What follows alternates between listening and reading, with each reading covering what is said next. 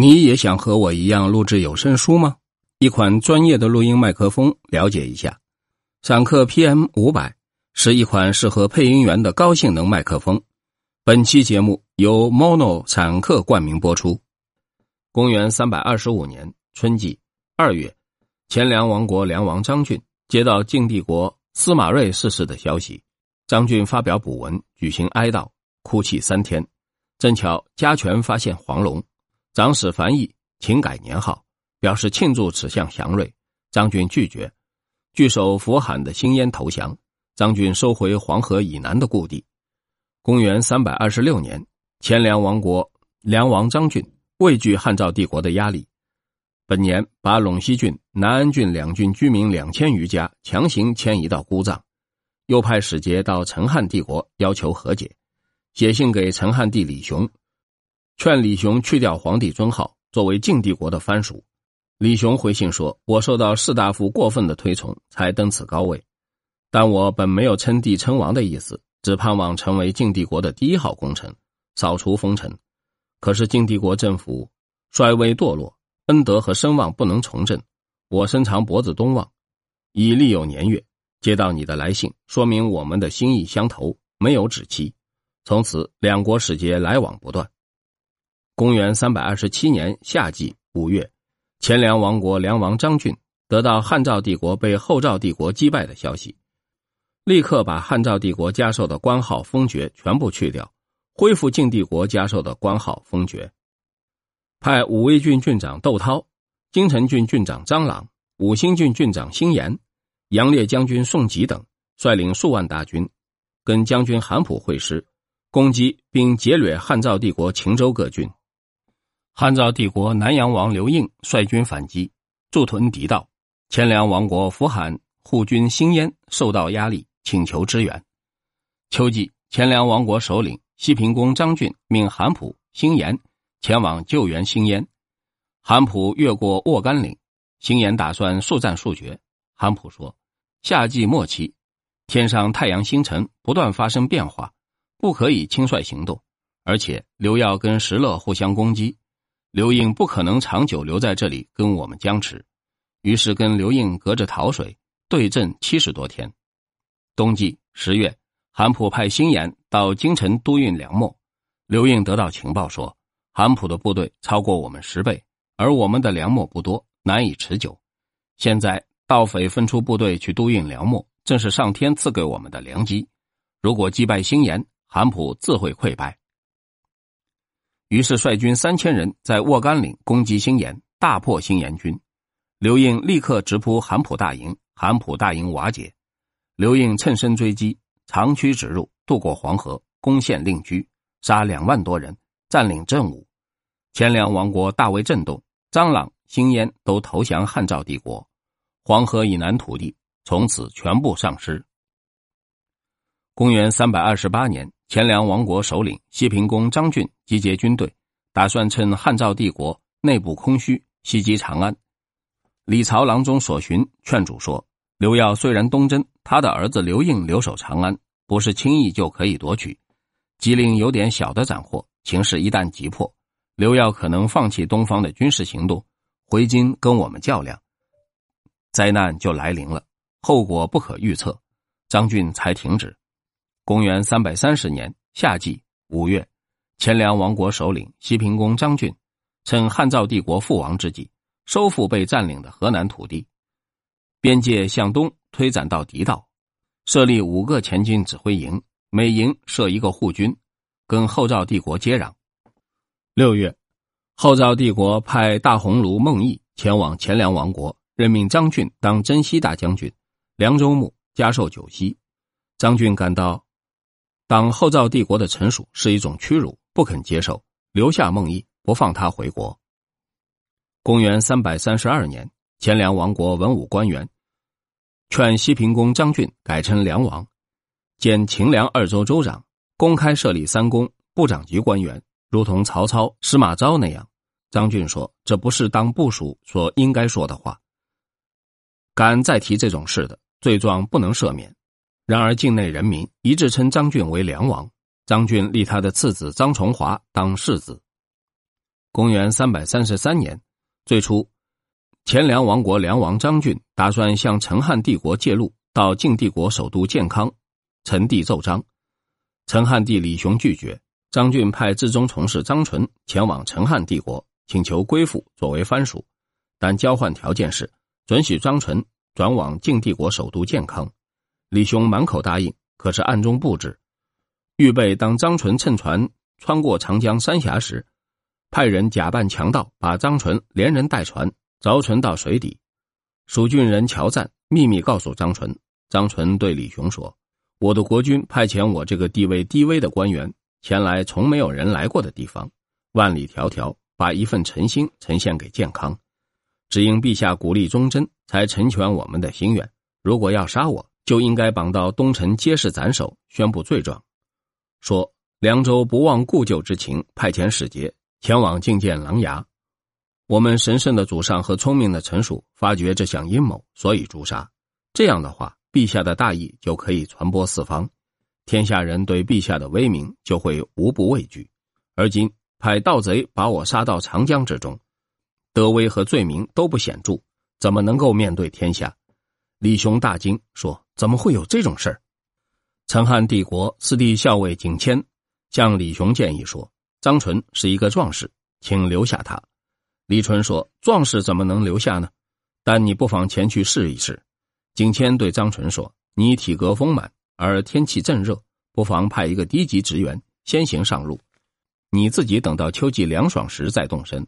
张纯说：“我的国君念及晋王朝皇家流离失所，皇帝灵柩仍在远方，不能迎返安葬在祖先的墓园。人民生活在泥泞的道路之上，或炙热炭火之中，没有人伸手拯救，所以派我把一番诚意带往京师。陈述的全是重要事情，不是低级官员可以胜任。”如果低级官员可以胜任，就不会派我了。吉林是火山汤海，我还要前往。天热天冷，有什么好在意的呢？李兄对张纯说：“你的主人英明盖世，疆界险要，兵强马壮，为什么不自己当皇帝，自得其乐呢？”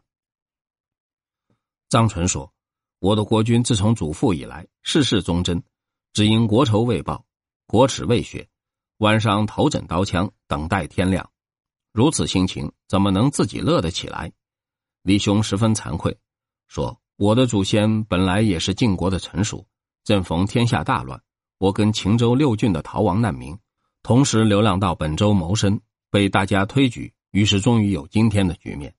琅琊如果能够使晋政府在中国境内复兴，我会率领部众辅佐他完成功业，给张纯一份厚礼，送他上路。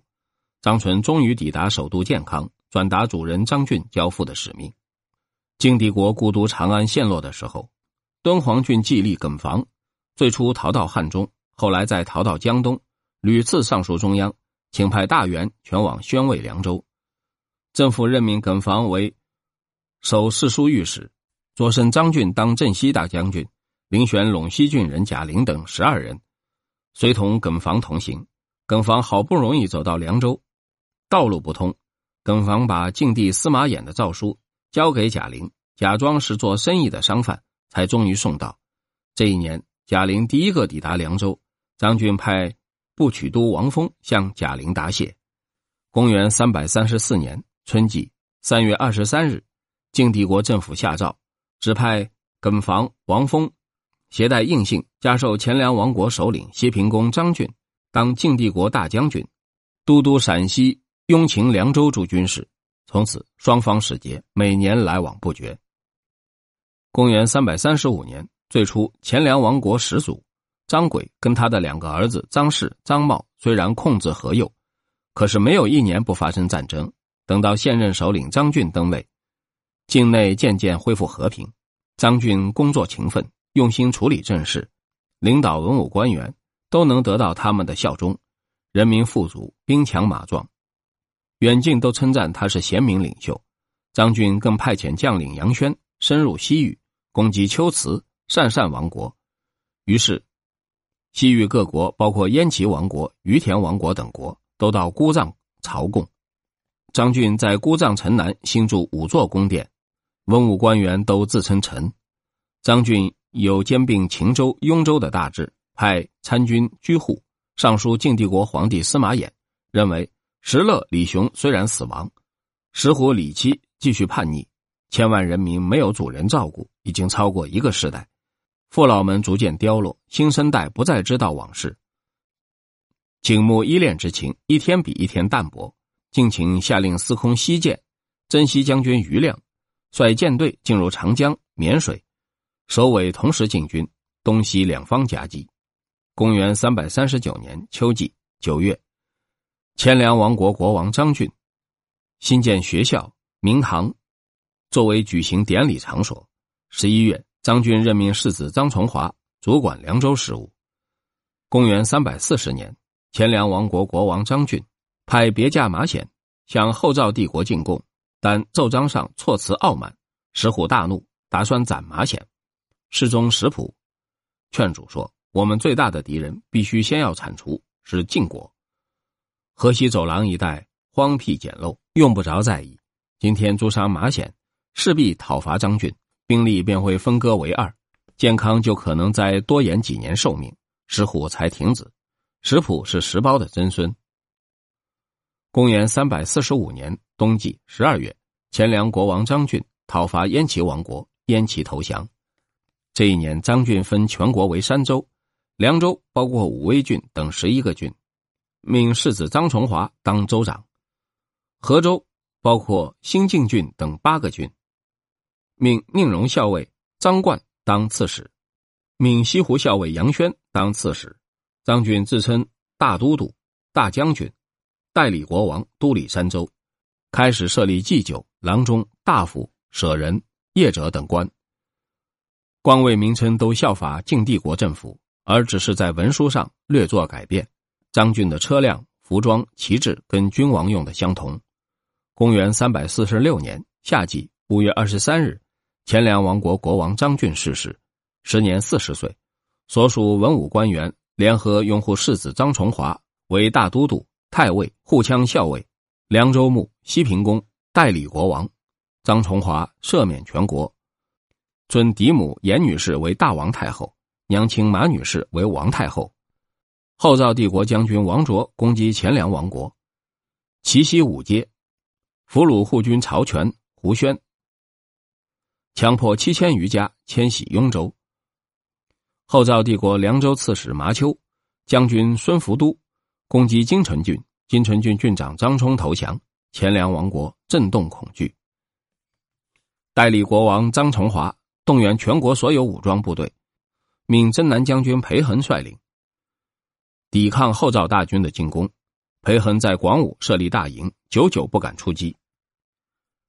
凉州司马张丹对张崇华说：“国家存亡全看军队，军队胜败全看将领，而今参与决策的人推荐元帅。”都是论年资讲关系。当初韩信崛起，他并没有年资，也没有关系。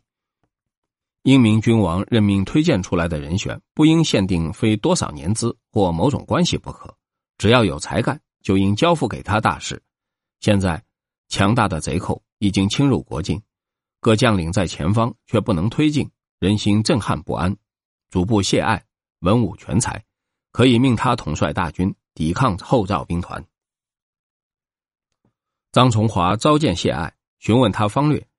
谢爱请求拨付士卒七千人，当击破强敌。张崇华于是任命谢爱当中间将军，配备步骑兵联合兵团五千人，使他反击麻丘。谢爱率军从正午出发，夜间有两只枭鸟在营门啼叫。谢爱说：“赌博的时候拿到枭牌的会赢，而今枭鸟飞到营门啼叫，正是克制敌人的预告。”进军。跟后赵兵团会战，大破后赵兵团，杀五千人。张崇华封谢爱当俘虏伯爵。公元三百四十七年，后赵帝国凉州刺史麻丘攻击前凉帝国的扶罕，前凉晋昌郡郡长郎坦考虑到福罕城池太大，难以坚守，打算放弃外城，退保内城。武城郡郡长张俊说：“外城一旦放弃，人心一定动摇，大势将去。”宁荣校尉张局接受张俊意见，保卫外城。马丘率部众八万人把福罕团团包围，仅指防堵守军突围的壕沟，围绕城池就有数重，上架云梯，下挖地道，所有攻城方法同时使用，城中守军宁死不屈。马丘攻城部队死伤数万人，号召天王石虎，更派将军刘浑等率步骑兵两万前来会师。郎坦对他的意见不被采纳，十分怨恨。教唆士卒李家暗中引导后赵军一千多人攀上城墙，幸而张局及时发现，督促各将领苦战，杀两百多人，后赵军才撤退。张局焚烧敌人的攻城工具，马丘退守大夏郡。后赵天王石虎任命中书监石宁当征西将军，率并州、司州二州州政府军两万多人增援麻丘，做麻丘的后继部队。前凉王国张崇华。命将军宋晴等率两万户人家投降后赵帝国。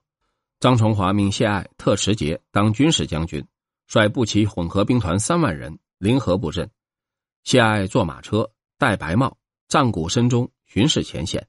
麻丘望见，怒火中烧，说：“谢爱不过一个少年书生，穿戴如此模样，是没有把我放在眼里吗？”出动精锐黑毛龙乡突击队三千人，闪电攻击。谢爱左右大为惊骇。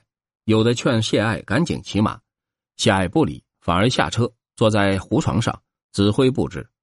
黑毛龙乡突击队认定有伏兵，不敢再进。而钱粮另一个将军张茂从小路出击，已经绕到后赵兵团的背后，切断归路。后赵兵团只好撤退。谢艾趁机进击，大破后赵兵团，斩后赵将领杜勋、吉余，俘虏及格杀一万三千人。马丘抛弃大军，单人独马逃回大夏郡。五月，马丘跟援军征西将军石宁会师，率众十二万人进驻河南。将军刘宁、王卓向晋兴郡、广武郡、武街夺取土地。大军挺进到曲柳，张崇华命令将军牛玄主击，牛玄逃到福海。前凉王国首都姑臧大为震动。张崇华打算御驾亲征，谢爱坚决劝阻。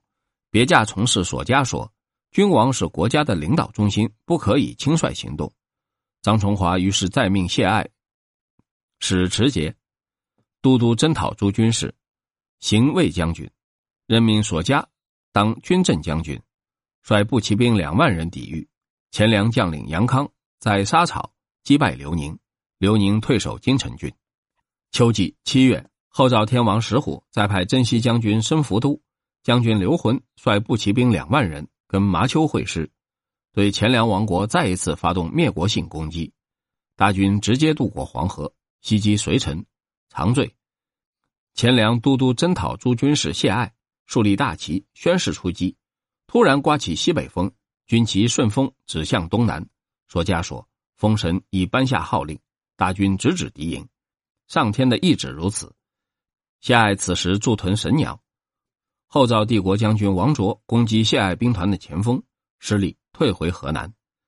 八月三日，谢爱对麻丘发起反攻，大破后赵兵团，麻丘逃回京城郡。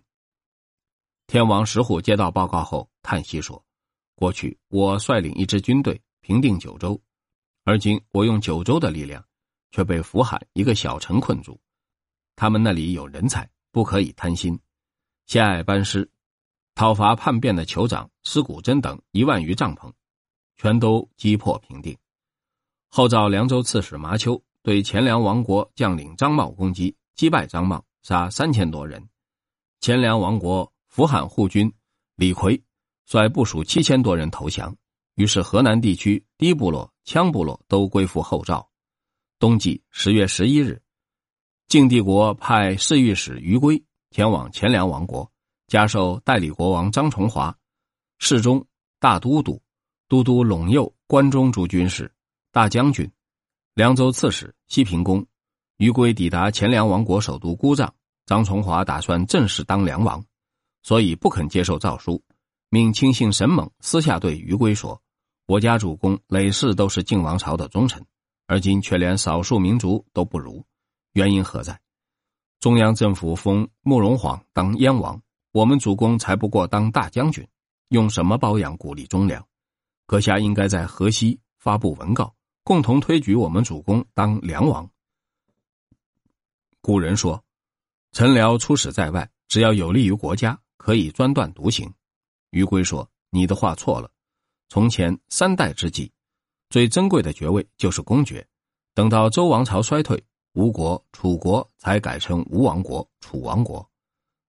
但当时的封国国君们都不认为他们荒唐，因为早就把他们当作蛮族看待。如果齐国、鲁国也称齐王国、鲁王国，各封国国君岂不四面进攻？汉高祖刘邦封韩信、彭越当王，一会儿功夫。都被诛杀，只不过是一时变通的办法，并不是对韩信、彭越特别宽厚。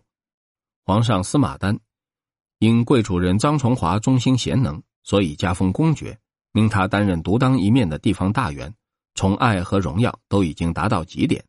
鲜卑不过一个少数民族，怎么能够相比？而且我们听说，功劳有大有小，赏赐有轻有重。贵主人刚刚继承政权，就要当王。如果率领河右部队东下削平胡歇族，修复皇家陵庙，把天子迎回洛阳，到那个时候还有什么官衔可以加到头上呢？张崇华于是停止。公元三百四十九年秋季九月，前凉王国官员向代理国王张崇华献上尊号，丞相、梁王、雍州牧、秦州牧、凉州牧。张崇华不断用金钱绸缎赏赐给左右受宠幸的官员，又喜爱赌博、下棋，影响他处理公事。高等真实所证规劝说：先王早晚克勤克俭，充实政府仓库，为的是大仇未报、大耻未雪，志在平定四海。殿下继位之初，强寇侵略压迫，侥幸的靠着重赏征求到敢死勇士，也不过仅仅只保住亡国不亡。现在政府仓库积蓄已空，而强寇仍在，怎么可以轻易浪费，赏赐给没有功劳的人呢？